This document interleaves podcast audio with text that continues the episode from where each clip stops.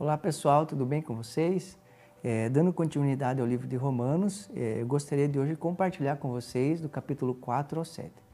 Começando aqui no capítulo 4, o apóstolo Paulo começa a, a, a falar sobre a justificação pela fé e ele esclarece isso dizendo que desde o início sempre foi pela fé, nunca foi por obras, né? nunca foi pelo que o homem fez. Ele vai citar aqui dois grandes personagens do, do Velho Testamento. O primeiro que ele fala é Abraão. Abraão, os rabinos ensinavam que Abraão foi salvo por aquilo que fez, por, pelas grandes obras que realizou, coisas assim. Mas o apóstolo Paulo aqui começa a esclarecer e fala: não, Abraão foi salvo porque creu, isso foi imputado como justiça. E outro exemplo que ele usa, ele vai usar Davi. E olha que coisa extraordinária. Se a gente for olhar para a vida de Davi, embora ele fez coisas extraordinárias e muito boas, mas ele também fez coisas terríveis. Davi adulterou, Davi cometeu assassinato. Se talvez ele fosse julgado pelo que fez, com certeza Davi seria condenado. Mas olha as suas palavras nesse texto. Como são felizes aqueles que têm suas transgressões perdoadas, cujos pecados são apagados. Como é feliz aquele a quem o Senhor não atribui culpa. O próprio Davi aqui escrevendo sobre como é extraordinário ser perdoado, como é extraordinário receber perdão. E por que ele fez isso? Baseado em suas obras, em suas ações? Com certeza não. O apóstolo Paulo está citando esses homens para demonstrar e dizer que do início ao fim, a salvação não é pelo que fazemos, mas é pelo que Cristo fez, pela obra dele naquela cruz. Que isso fique muito claro no nosso coração. Não é sobre fazer, é sobre crer em Jesus Cristo. Aqui, ainda aqui no capítulo 5, ele agora começa a falar dos frutos da justificação. Né? Fomos justificados por Deus e a, o fruto disso é que agora temos paz com Deus. Não somos mais inimigos de Deus, nosso coração agora fica em paz em relação a Deus porque fomos perdoados e aceitos por Deus e porque não estamos baseando em nós, na nossa justiça, mas na, na justiça de Cristo Jesus. E ele vai aqui nos apresentar uma das doutrinas do Evangelho chamado reconciliação.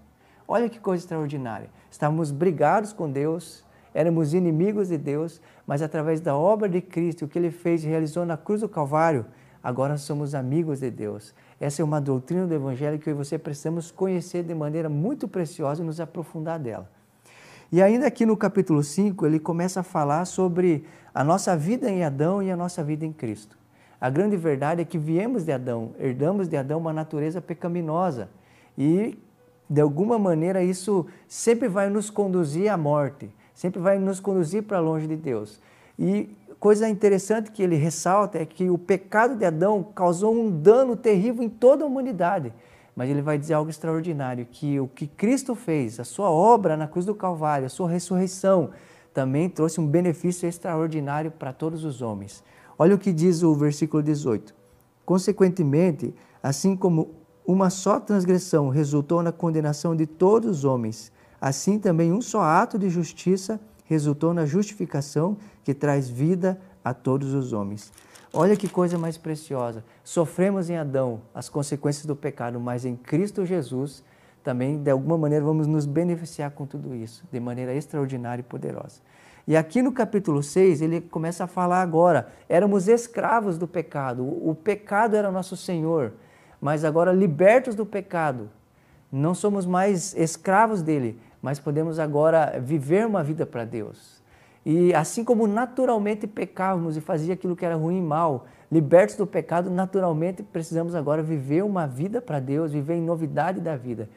E outra coisa extraordinária aqui que eu gostaria de ressaltar é que é, o apóstolo Paulo nos faz um convite, assim como nos entregávamos ao pecado quando éramos escravos dele, agora entregar a nossa vida de maneira profunda a Deus e a viver para Deus de maneira extraordinária.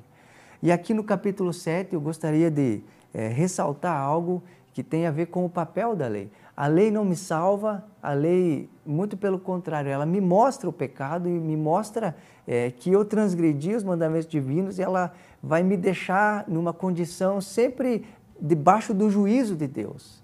E é algo muito interessante a se compreender porque é, o apóstolo Paulo só viu sua situação porque ele se deparou com a lei. Olha o que diz aqui. É, de fato, eu não saberia o que é pecado a não ser por meio da lei, pois na realidade eu não saberia o que é cobiça se a lei não me dissesse. Olha que coisa extraordinária. O apóstolo Paulo, uma pessoa estudiosa, conhecia tantas coisas, falava várias línguas, é, idiomas, mas quem mostrou para ele né, o que era pecado foi a lei. Então a lei ela tem esse papel de nos mostrar a nossa condição, calar a nossa boca, se é que eu posso dizer assim, nos deixar debaixo do juízo de Deus e ela nos conduz a Cristo. Ela não pode me salvar, mas é como se ela pegasse na minha mão e me conduzisse a Cristo e Cristo Jesus, através da sua obra, sacrifício, morte e ressurreição, me traz vida. Que Deus te abençoe, fique com Deus.